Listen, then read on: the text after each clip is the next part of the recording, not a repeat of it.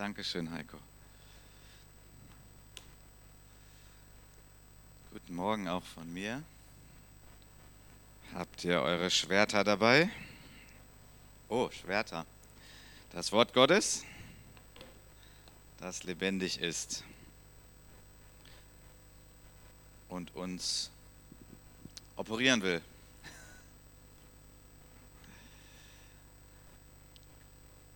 Jesus Christus ist der Herr der Ernte. Ich möchte heute den zweiten Teil predigen, aber wer den ersten verpasst hat, braucht jetzt nicht nach Hause gehen. Jede Predigt steht auch für sich. Jesus Christus ist der Herr der Ernte. Okay? Technik?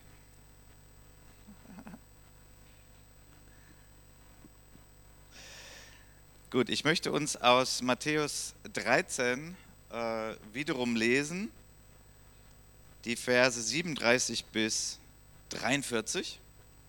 Matthäus 13, 37 bis 43. Ich weiß nicht, ob ihr eure Bibeln aufhabt, eure gedruckten oder digitalen Bibeln. Äh, Gemeinde wird immer gebaut über das Wort Gottes, das ist immer das Zentrum. Und auch dein geistliches Leben wird gebaut über dem Wort Gottes. Das ist dein Zentrum. Das ist der Anker, den wir haben. Das ist die Wahrheit, die wir haben. Ja, das ist die ganze Zeit das gewesen, was uns ähm, ja, die Mitte gibt, das Zentrum gibt, die Wahrheit, die uns frei macht. Ich lese jetzt nach der neuen Genfer Übersetzung. Jesus sagte, der Mann, der den guten Samen sät, ist der Menschensohn. Der Acker ist die Welt. Der gute Same sind die Kinder des Himmelreichs, das Unkraut sind die Kinder des Bösen. Der Feind, der das Unkraut sät, ist der Teufel. Die Ernte ist das Ende der Welt und die Erntearbeiter sind die Engel. Das Unkraut wird eingesammelt und verbrannt und so wird es auch am Ende der Welt sein. Der Menschensohn wird seine Engel aussenden und sie werden aus seinem Reich alle zusammenholen, die andere zu Fall gebracht und die ein gesetzloses Leben geführt haben. Und werden sie in den Feuerofen werfen, dorthin, wo es nichts gibt als lautes Jammern und angstvolles Zittern und Beben. Dann werden die Gerechten im Reich ihres Vaters leuchten wie die Sonne.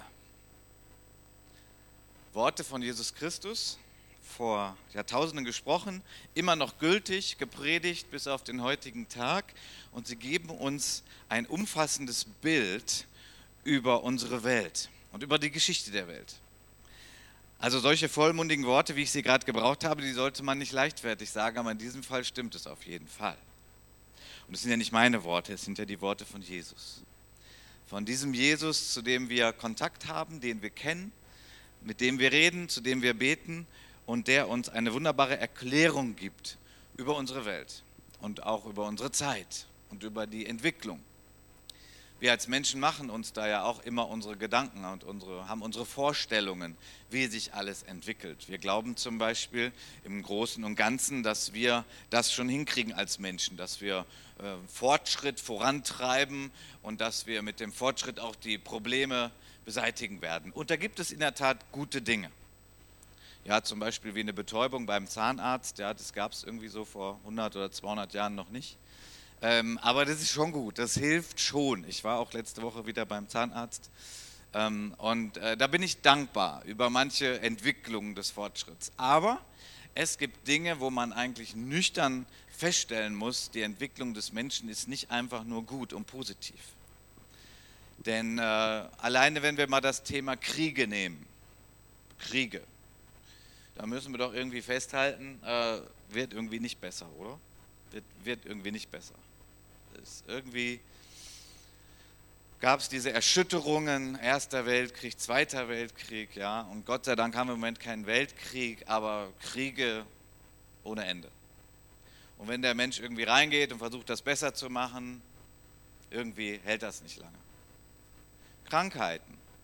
Wir Menschen glauben, dass wir das irgendwie in den Griff kriegen. Ja, da gibt es dann schlimme Krankheiten und da wird geforscht und wird gearbeitet und das ist gut so und es gibt auch Fortschritte. Aber irgendwie ist ja nicht so, dass wir irgendwie angekommen sind jetzt im Land Utopia und können sagen, ja endlich, also jetzt haben wir noch ein paar Kleinigkeiten, aber nee, es ist nicht so. Klimawandel, Klimakatastrophe, das große Thema im Moment in den Medien und ist ein wichtiges Thema. Aber irgendwie jetzt auch wieder viel Aktion. Also wir werden das jetzt schon hinkriegen. Wir machen das. Wir lösen das. CO2-Steuer. Ja, aber nee, ist auch vielleicht nicht die Lösung, sagen andere.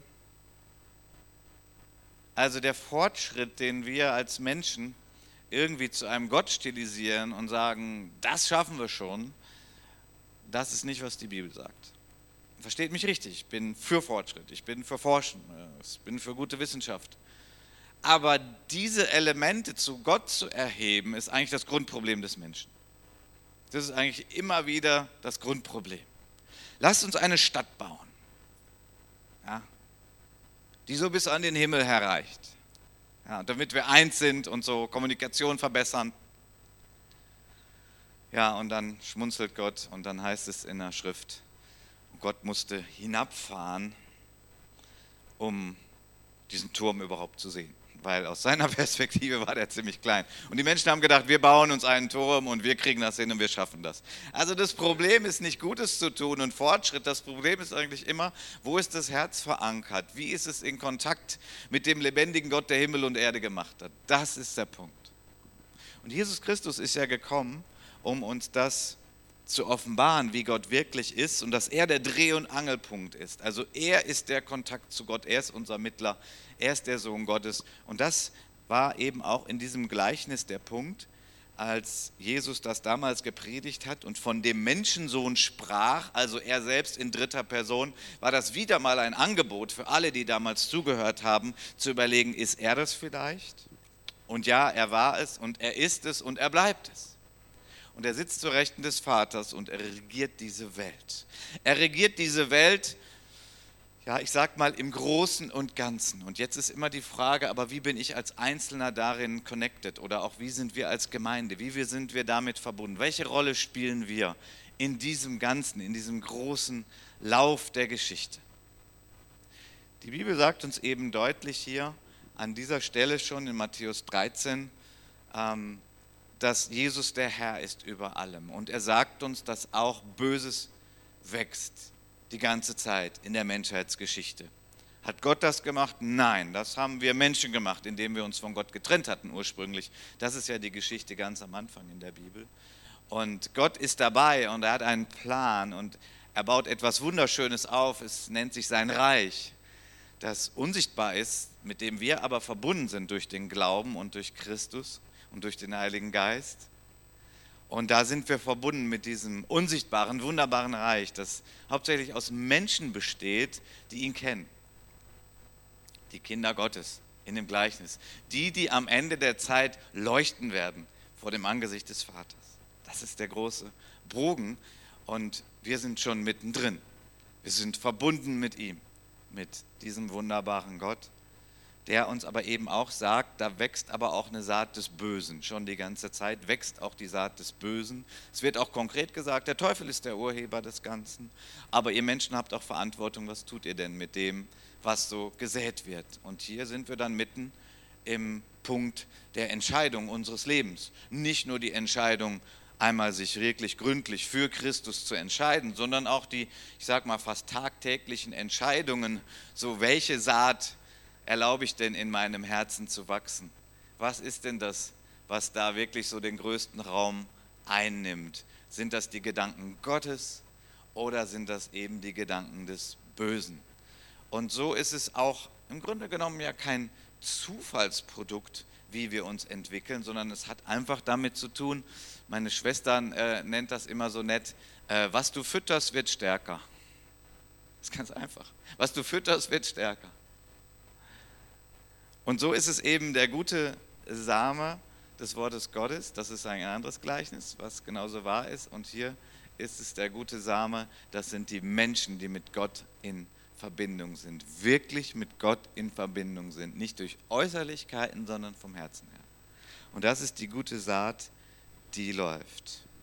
Und etwas, was der moderne Mensch heute nicht hören möchte oder vielleicht noch nie hören wollte, ist, äh, dass es am Ende auch nochmal eine Beurteilung gibt. Also es gibt ein finales Urteil für jeden Menschen, gibt es ein finales Urteil von dem, der alleine das darf, nämlich Gott. Und es ist Jesus Christus selbst, er ist auch der Richter, er ist der Retter und er ist auch der Richter. Und er wird das auch beurteilen. Und das ist, was wir in dem Text ja lesen. Und dass es eben eine Trennung gibt am Ende der Zeit. Höchst unpopulär, aber es gibt am Ende eine Trennung der Menschheit. Es gibt die Menschen, die sich durch die Gnade Gottes, durch Christus, durch die Verbindung mit ihm entwickelt haben zu Menschen, das sind die Weizenmenschen. Und dann gibt es die Unkrautmenschen. Das ist unglaublich furchtbar, sich das vorzustellen. Aber es sind Menschen, die eben nicht darauf gesetzt haben, die Verbindung zu Christus zu haben und sich von daher zu entwickeln. Es sind Menschen, die andere zu Fall gebracht haben. Ja, das ist jetzt nicht äh, einfach nur ein böses Beinchen stellen irgendwie mal, sondern äh, die Menschen äh, abbringen vom wahren Glauben zu Jesus Christus.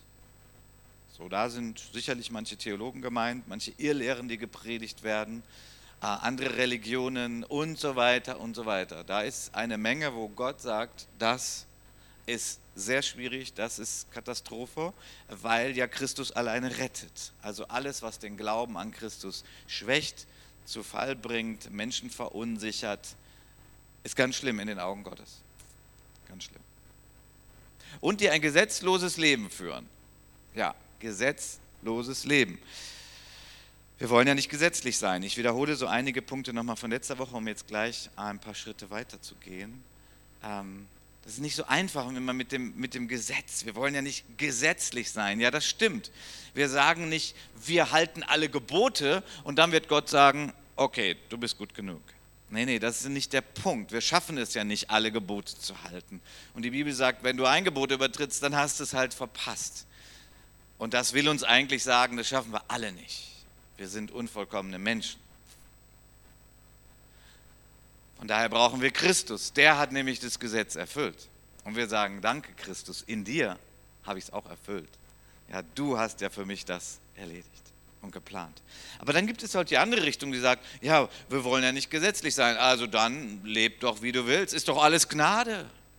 Ist doch alles, Gott ist doch gnädig. Und vielleicht sollten wir noch mehr sündigen und noch mehr Gebote übertreten. Dann wird ja die Gnade noch größer. Ist so ein Gedankengang, oder? Dann, dann, dann ist ja die Gnade noch größer. Dann, hat, hat, dann würde mir noch mehr vergeben. Und dann, wow, das, ja, das kannst du im Römerbrief nachlesen. Da ist der Paulus genau auf diesen Gedankengang eingegangen. Das steht genau so im Römerbrief. Und dann sagt er einfach, das sei ferne. Also ich sag mal, bist du eigentlich bekloppt oder was? Hast du irgendwie noch was verstanden davon? Weil Sünde ist wie ein ätzender Stoff, ja. Das ist wie, wie, wie wenn ich mir jetzt hier was Ätzendes drauf mache, dann habe ich hier ein Loch drin. Das ist Sünde ist ätzend, Sünde macht kaputt, Sünde zerstört. Entweder deine Beziehung zu Gott oder die Beziehung zu anderen Menschen. Und das ist doch das Wichtigste, was wir haben.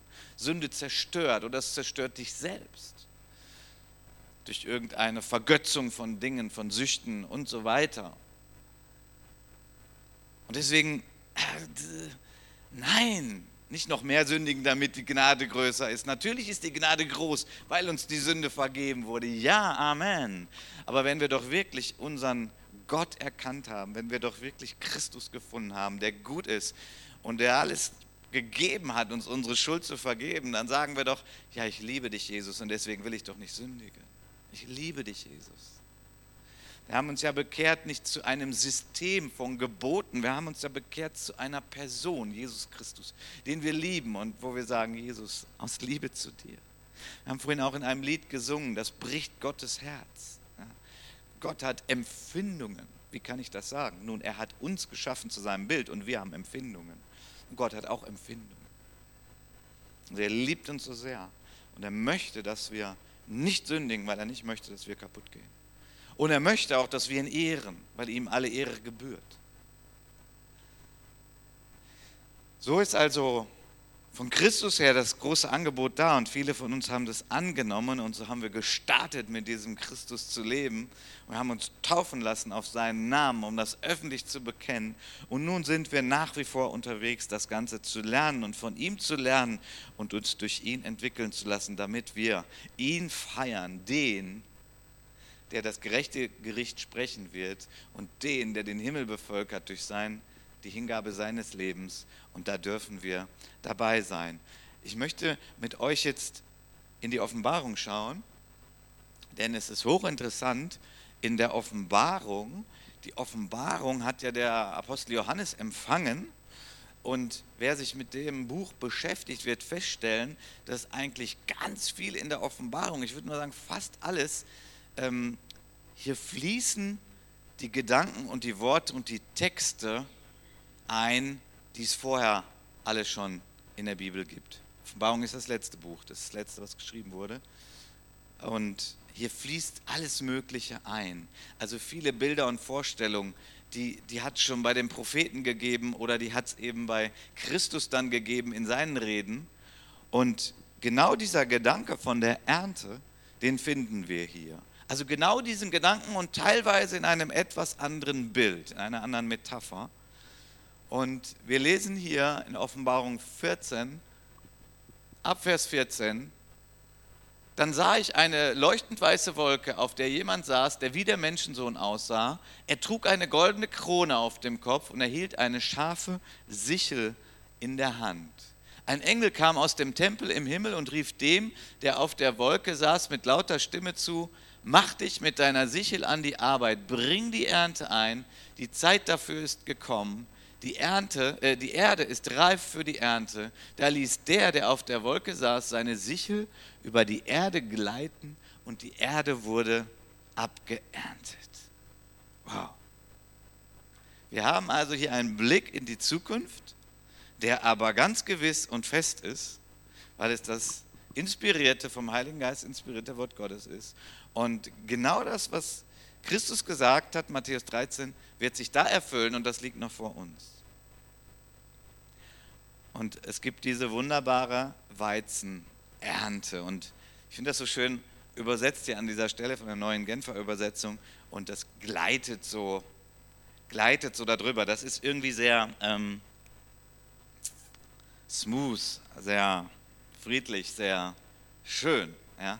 Weil Christus erntet quasi die Leute ab, die seine Leute sind. Die Jesus-Leute, die Christus-Leute, die Gemeinde, die Menschen, die wirklich mit ihm verbunden sind und die werden geerntet. Und ich finde ich find dieses Bild so schön. Und es zeigt eben auch, dass Christus, als er am Kreuz für uns starb, ja, diese, dieser finsterste Punkt der Menschheitsgeschichte, ähm, der bringt hier die Frucht. Ja, das ist so, Gott ist nicht so, der, der investiert einfach und dann weiß auch nicht, was passiert, sondern Gott weiß und das ganze Investment, das, das bringt am Ende diese Ernte. Das wird, das wird genauso kommen. Christus freute sich in dem Sinne, selbst in der dunkelsten Stunde, weil er diese Sicht hatte und wusste, das wird am Ende so sein. Und deswegen dürfen auch wir uns identifizieren damit, dass wir Menschen sind, die die Gnade von Christus begriffen haben und sagen, danke Jesus und ich werde dazu gehören, dass du mich aberntest, so ganz liebevoll und ich hineinkomme mit in deine Ernte, in den Himmel, in die Freude, die ewig sein wird. Ja. Und dann finden wir in der Offenbarung, genau danach nun auch die andere Ernte, wo die Saat des Bösen bearbeitet wird. Geht direkt weiter, Offenbarung 14, ab Vers 17. Nun kam aus dem Tempel im Himmel ein anderer Engel. Auch er hatte ein Erntewerkzeug bei sich, ein scharfes Winzermesser.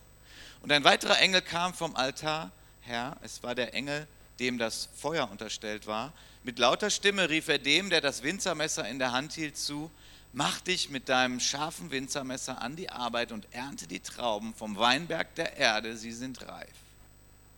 Da ließ der Engel sein Messer durch den Weinberg der Erde fahren und erntete ihn ab.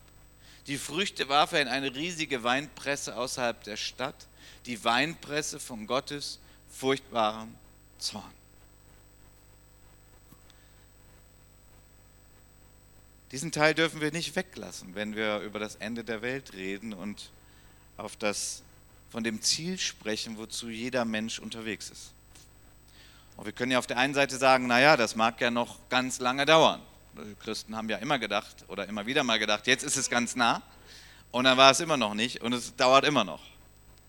Gut, aber wenn sich ein Mensch damit trösten will und sich sagt, das kann ja noch alles noch ganz lange dauern, dann ist es so, naja, aber spätestens wenn du selbst stirbst, und das sind, weiß nicht, wie viele Jahre noch, vielleicht gibt es ein paar von uns, die haben vielleicht sogar noch 100 Jahre, könnte sein, aber irgendwo ist auf jeden Fall Maximum und irgendwann ist Feierabend. Und dann stehst du vor deinem Schöpfer, jeder von uns. Bei vielen sind es weniger als 100 Jahre. Also irgendwann ist der Punkt und dann sind wir aus dieser Zeit herausgenommen und dann stehen wir vor unserem Schöpfer.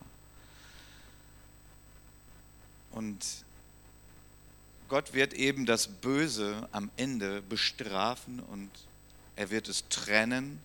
Das Böse wird nicht mit in den Himmel gehen. Es gibt da keine Versöhnung von alledem noch und dass irgendwie alles dann doch noch letztlich im Himmel landet.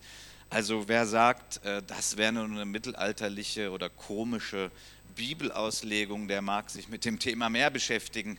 Also das Thema der ewigen Verdammnis ist kein Randthema der Bibel, es ist ein zentrales Thema. Es ist nicht nur in der Offenbarung, wir haben gelesen, es ist in den Evangelientexten, es ist bei Christus zu finden, es geht durch die ganze Schrift. Und wenn wir uns das so anschauen, wenn wir das wirklich mal aushalten, wisst ihr, was dann passiert? Dann wird Christus immer herrlicher und immer größer. Dann strahlt immer mehr auf, was Gott für uns getan hat. Wir leben ja in einer Generation, wo es vielen Menschen relativ gut geht. Klar, wenn es Leuten gut geht, wollen sie immer, dass es ihnen noch besser geht. Und da ist diese Gier und dann soll es immer noch mehr sein. Aber im Grunde genommen geht es vielen recht gut. Und weil es vielen so gut geht, brauchen sie auch keine gute Nachricht der Rettung oder Erlösung oder warum, mir geht es doch gut. Ich habe ein Auto, ich habe zwei, ich kann Urlaub machen oder zwei. Ich habe ein Haus oder zwei. Mir geht es doch gut. Und deswegen ist es so, dass das Evangelium oft nicht greift in unserer Zeit. Wir sagen, mir geht es doch gut. Und wenn es ihnen nicht gut geht, dann setzen sie auf den Fortschritt des Menschen. Ja, ob ich auch mal eine Krankheit kriege, aber wenn, wir, wir Menschen schaffen das schon. Wir entwickeln uns immer weiter und wir werden die Krankheiten alle ausrotten. Also das ist das Denken. Und dann ist Christus klein. In den Augen dieser Menschen ist Christus klein. Sie brauchen ihn nicht. Aber die Wahrheit ist, jeder braucht ihn. Und wir haben ihn erkannt. Und wir wissen auch aufgrund dieses Hintergrundes des Endes der Welt, dass wir sagen, danke Jesus. Danke, Jesus. Ich werde nicht in dieses Gericht mehr kommen. Ich werde nicht abgeerntet und zertreten. Also es gibt das Bild von dem, vom Unkraut, was verbrannt wird. Hier ist ein anderes Bild von Trauben, die zertreten werden. Der Weinberg der Erde, also in diesem Fall ist Weinberg jetzt nicht Israel, falls jemand das denkt. Man muss immer die Texte in ihrem Zusammenhang auslegen und verstehen. Hier geht es um wirklich die Ernte der Welt. Und hier geht es um den furchtbaren Zorn Gottes. Den furchtbaren Zorn Gottes. Das ist kein Zorn aus dem Affekt. Das ist kein jetzt, ja, so wie, so wie man vielleicht sauer ist, ähm, wenn das Kind eine Vase zerschlägt und boah, die teure Vase. So, ne? dann, dann müssen wir an uns halten, müssen wir sagen, die Vase ist nicht so wichtig wie das Kind. Ja, das, ist, das ist Zorn aus dem Affekt. Ja, das ist nicht gut. Aber dieser Zorn Gottes ist nicht aus dem Affekt, sondern das ist der Zorn Gottes gegenüber dem Bösen, gegenüber der Sünde, gegenüber dem Teufel. Da ist Gott entschlossen zornig. Das ist seine Reaktion auf das Böse. Und ich möchte mal sagen, das ist gut so. Das ist gut so. Wenn, denn, wenn das nicht wäre, was wäre denn dann? Wer würde denn dann das, Stopp, das Böse jemals stoppen? Wann wäre denn endlich mal Ende mit Böses? Ja. Auch da ist ja irgendwie der, der Fortschrittsgedanke des Menschen ist auch, ja, das Böse werden wir eliminieren. Das werden wir auflösen können. Das werden wir von unserer Kraft her beenden. Äh, wir werden das schaffen, dass es keine Kriege mehr gibt. Man kann das in der Geschichte der Menschheit nachstudieren. Ich habe das jetzt nicht tief studiert, aber zum Beispiel 1900, da hat man noch gedacht, ja, wir haben jetzt die Eisenbahn, das heißt, die Menschen können sich besser ähm, verbinden und besuchen. Wir haben die Telegrafie, also äh, man kann da irgendwie mit anderen sprechen, die weit weg sind. Und das wird zur Völkerverständigung dienen und das wird dazu dienen, dass wir Frieden haben, Weltfrieden. Das hat man geglaubt. Davon war man als Menschheit überzeugt. Und nicht lange danach war der Erste Weltkrieg. Irgendwie immer so weiter, immer so weiter. So, und wir sollten wirklich alles investieren für das Gute, aber wir sollten nicht die Illusion haben, dass wir als Menschen das schaffen. Das ist Christus vorbehalten. Und Christus ist der Friedefürst und der Friede, den er stiftet, ist immer zuerst in unseren Herzen. Damit wir zum Beispiel lernen, in unserem Umfeld keine Kriege zu führen. Ja, aber ich führe doch keine Kriege. Naja gut, aber Konflikte und Streit. Es ist immer das Herz des Menschen.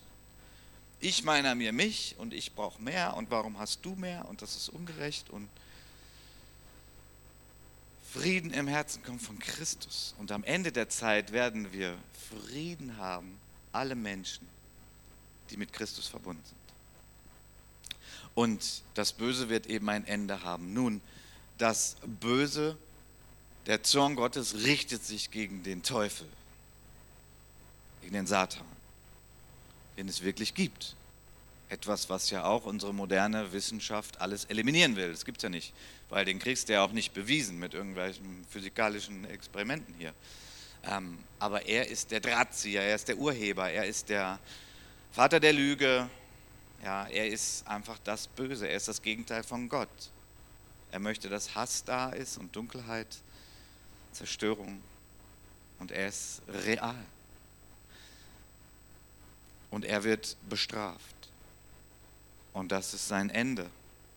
Und die Menschen, die sagen, ich brauche Jesus Christus nicht, und die das immer und immer wieder sagen, die werden eben dann auch nicht in den Himmel gehen und werden mit Gott dort sein, sondern sie landen dann mit in diesem Gericht, was Gott nicht will. Gott will nicht den Menschen richten. Er hat ihn geschaffen, um ihn zu lieben und mit ihm unterwegs zu sein, ihn zu fördern, Gemeinschaft mit ihm zu haben. Die Großfamilie Gottes, Kinder Gottes, zusammen mit Vater, Sohn, Heiligen Geist. Das ist das, worauf wir zugehen. Aber hier wird dem Bösen dann ein Ende gemacht. Darauf gehen wir zu. Und wenn wir als Gläubige das wissen, dann macht das eigentlich was mit uns. Dann ist uns doch nicht egal, wie wir unterwegs sind und wie die anderen Menschen unterwegs sind.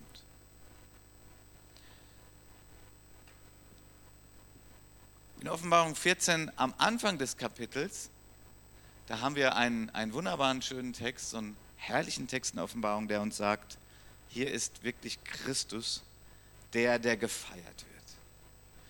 Ab Vers 1. Nun sah ich das Lamm auf dem Zionsberg stehen und bei ihm 144.000 Menschen, auf deren Stirn sein Name und der Name seines Vaters geschrieben waren. Aus dem Himmel ertönte ein Brausen, das, wie, das sich wie das Tosen einer mächtigen Brandung und wie gewaltiges Donnerrollen anhörte und gleichzeitig wie Musik von Hafenspielern klang. Was ich hörte, war ein neues Lied, das vor dem Thron und vor den vier lebendigen Wesen und den Ältesten gesungen wurde. Niemand war imstande, es zu lernen, außer den 144.000, die aus allen Völkern der Erde freigekauft sind. Sie haben sich durch keinerlei Untreue dem Lamm gegenüber schuldig gemacht, sondern haben sich rein bewahrt wie eine Braut für ihren Bräutigam und folgen dem Lamm, wohin es auch geht. Unter allen Menschen sind sie diejenigen, die freigekauft wurden, wie eine Erstlingsgabe Gott und dem Lamm geweiht sind. Was für ein Text. Was für ein Text. Das Lamm auf dem Zionsberg. Christus, der Retter, und der auch der Richter ist, ist auch für immer das Lamm, damit wir nie vergessen, dass er sein Leben geopfert hat für uns. Damit wir nie verpassen, Die Frage, liebt Gott mich, ist darin wirklich fundamental bewiesen. Ja, er liebt dich. Woran erkennst du die Liebe Gottes? Du erkennst die Liebe immer daran, wie sehr jemand bereit war, etwas für dich zu opfern. Ist es nicht so? Ja. Wenn jemand für dich etwas opfert, wirklich etwas investiert, für sich selbst auf etwas verzichtet, das berührt doch unsere Herzen. Oh, danke. Und das Größte, was es da gibt, ist Christus, der eben alles, nämlich sein ganzes Leben hingegeben hat. Und der Vater, der seinen Sohn gab, schenkte, verschenkte, in die Hände von bösen Menschen legte. Und daran erkennen wir für alle Zeit die Liebe Gottes. Das Lamm. 144.000 Menschen. Nun, es gibt ja um diese Zahl immer wieder viele Rechnereien und wer ist denn das und so. Es ist eine symbolische Zahl und es steht für die Erlösten durch Christus, durch alle Jahrhunderte hindurch. Lasst uns die Texte der Offenbarung nicht uns klauen von irgendwelchen, die es komisch auslegen, sondern lasst uns diese Texte für uns nehmen und sie glauben. Und 144.000, das ist eine symbolische Zahl, da ist auch die 12 drin, 12 mal 12 und solche Geschichten. Kann man sich tiefer mit beschäftigen, ist interessant. Auf jeden Fall meint es diese vollkommene Schar der Erlösten. Gott weiß ja schon, wer alles zu ihnen gehört.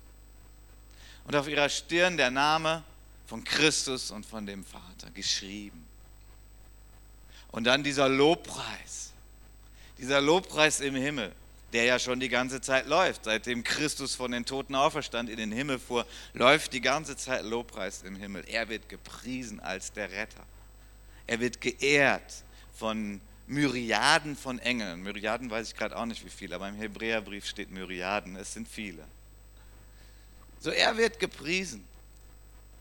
Musik von Hafenspielern das neue Lied, das vor dem Thron Gottes gesungen wird, was wir später singen werden, aber wir sind ja auch jetzt schon erlöst und wir singen ja auch jetzt schon. Haben wir heute auch gemacht. Das heißt, wir sind schon connected mit diesem Lobpreis, der im Himmel stattfindet. Und wer, wer singt diese Lieder? Nun, niemand war imstande, es zu lernen, außer den 144.000. Okay, wer kann diese Lieder lernen. Niemand als nur die Erlösten. Aber was ist das denn? Ist ja komisch. Ist es jetzt irgendwie eine andere Sprache, die man sonst nicht lernen kann? Nun, ja, es gibt auch manche Ausleger, die sagen, vielleicht ist sogar Sprachengesang hier ein bisschen mit gemeint. Also die Gabe in Sprachen zu beten, zur persönlichen Auferbauung. Man kann das ja auch singen. Und das ist, was man nicht lernt. Es ist nicht eine Sprache, die man lernt, sondern die man von Gott geschenkt bekommt. Vielleicht ist es hier mit drin, aber das ist sicherlich nicht die komplette Erklärung dieses Textes, sondern was ist das, was man hier singt? Es ist diese echte, tiefe Dankbarkeit Gott gegenüber, mit der man singt. Das ist das. Das kann man nicht lernen, sondern das erfährt man, das erlebt man. Das ist, weil man gerettet ist durch Christus. Sagt Danke, Herr. Und dieser Gesang ist ein anderer Gesang, als wenn Menschen einfach nur vom Kopf her denken, ja, das ist richtig und ich singe mal ein Kirchenlied. Das ist ein großer Unterschied. Es ist wirklich die Dankbarkeit des Herzens. Und das können wir singen. Das haben wir nicht gelernt, sondern geschenkt bekommen von Christus, der sein Leben für uns gab. Und wir sind einfach der Widerhall seiner großen Liebe und sagen, danke Jesus. Und ich bin so davon überzeugt, dass es Gott berührt, wenn wir das tun. Jedes Mal. Es ist keine Einbahnstraße. Es berührt Gott. Es ehrt Gott. Wir, wir singen und die ganzen Engel singen und das ist zusammen in, im Reich Gottes, in diesem unsichtbaren, aber ganz realen Reich, mit dem wir verbunden sind. Jetzt haben wir immer wieder diesen, diesen Gedanken vom Freigekauftsein. Freigekauft. Wer sind diese Wer ist diese Schar von Menschen, aus allen Völkern übrigens, also jedem Rassismus, ist hier ganz klar die Absage erteilt. Christus ist global. Er ist der Retter der Welt, nicht irgendwelcher Gruppen von Menschen. Hautfarbe oder was auch immer ist alles. Der Rassismus ist ja auch so ein Thema. Fortschritt des Menschen. Warum kriegt man den Rassismus nicht mal vom Planeten runter? Puh, wieder so ein Ding. Ja, weil es einfach das harte Herz ist einen Sündenbock sucht und so weiter und so weiter und so weiter. Das ist ein böser Geist in dieser Welt, der Geist des Rassismus. Das ist etwas Böses in dieser Welt. Das ist eine Grenzziehung von Menschen, wo Gott sagt, diese Grenze gibt es bei mir nicht. Freigekauft. Wir sind freigekauft. Das Blut von Jesus hat unsere Schuld bezahlt. Wir sind freigekauft. Der Teufel hatte uns gekauft. Ja, wie, aber mich nicht, habe ich nicht so erlebt. Ja, aber durch die Sünde warst du gekettet und nicht frei vor Gott. Aber Christus hat diese Kette gelöst, er hat dich freigekauft. Du bist nicht mehr unter der Macht der Sünde, nicht mehr unter der Macht des Teufels. Du bist freigekauft. Und jeder, der irgendwie schon mal zu kämpfen hatte mit einem tiefen Problem, mit einer schlimmen Angewohnheit, manche haben das sehr massiv erlebt. Die wissen, Christus hat mich frei gemacht, er hat mich freigekauft. Viele andere haben es nicht so massiv erlebt, aber wir können es trotzdem glauben von der Schrift her, dass es so ist. Freigekauft, das hat Christus gemacht. Deswegen gehören wir dazu. Es ist die Gnade Gottes, hat uns freigemacht. Ja, und dann heißt es, sie haben sich rein bewahrt wie eine Braut, wie ein Bräutigam. Dieses herrliche alte Bild, wo ich sagen möchte, es ist immer noch ein schönes Bild, es ist immer noch toll, wenn Mann und Frau sich finden und wenn sie sagen, wir bleiben rein bis zur Hochzeit. Es ist immer noch toll, es ist immer noch begeisternd, wenn es in unserer Generation so sehr verloren gegangen ist. Aber es ist eben auch ein Bild auf die Beziehung der Gemeinde zu Christus. Und wenn wir dann diese Texte hier lesen, dann müssen wir natürlich auch ein bisschen erschaudern und sagen so, oh, aber haben wir auch nicht ganz geschafft, oder? Da gibt es ja auch Fehler, die wir immer noch tun, Versagen, Nachlässigkeiten.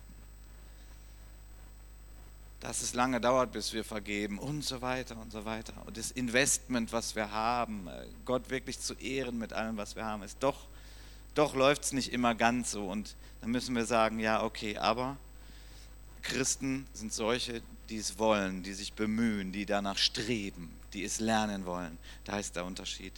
Wenn wir vom Perfekten ausgehen, haben wir alle verloren. Aber das ist die Frage, wo bewegst du dich hin? Wo bewege ich mich hin? In welche Richtung gehe ich? Gehe ich Richtung mehr dem, wie Gott es möchte? Das ist es. Und ich bitte Gott um Hilfe und er leitet mich und er führt mich. Das ist hier gemeint mit der, mit der Treue und mit dem Nachfolgen dem Lamm, wohin es auch geht. Bist du bereit, dem Lamm zu folgen, wohin es auch geht? Bist du bereit, Gott zu dienen, da wo er das möchte?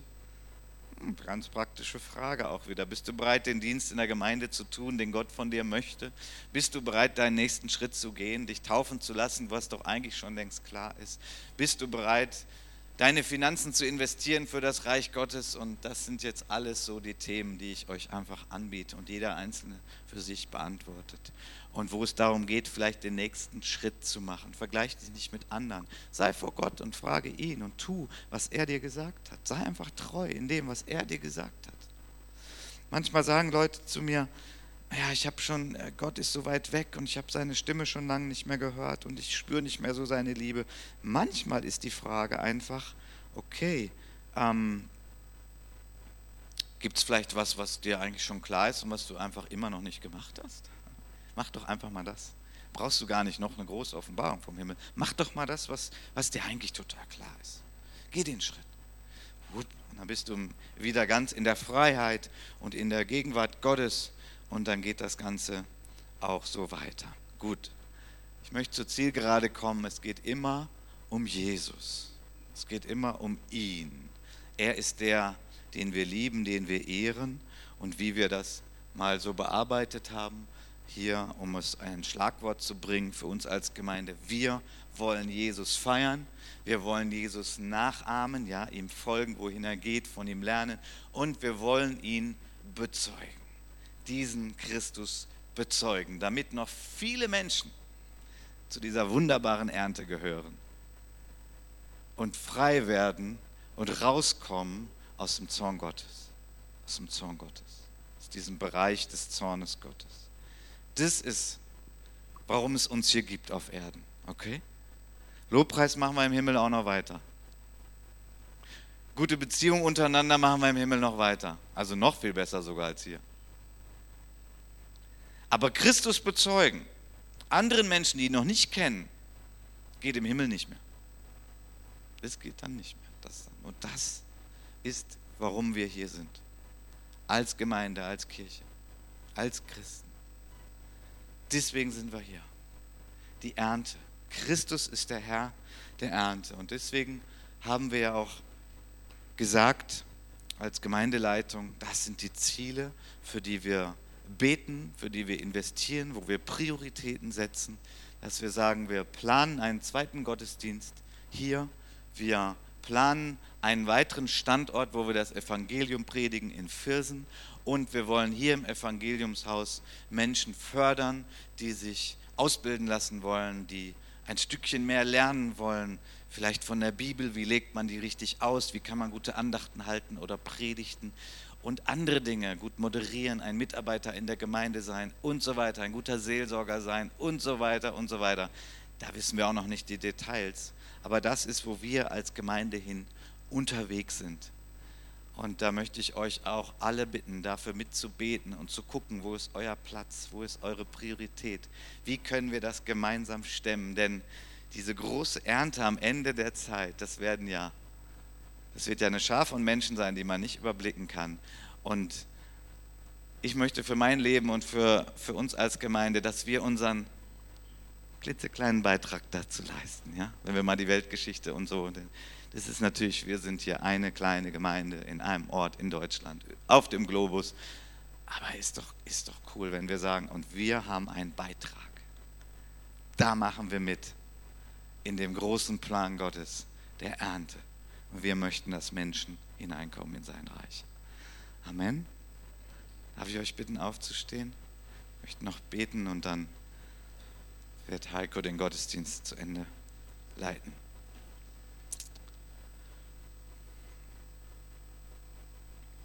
Herr Jesus, du bist der Herr der Ernte.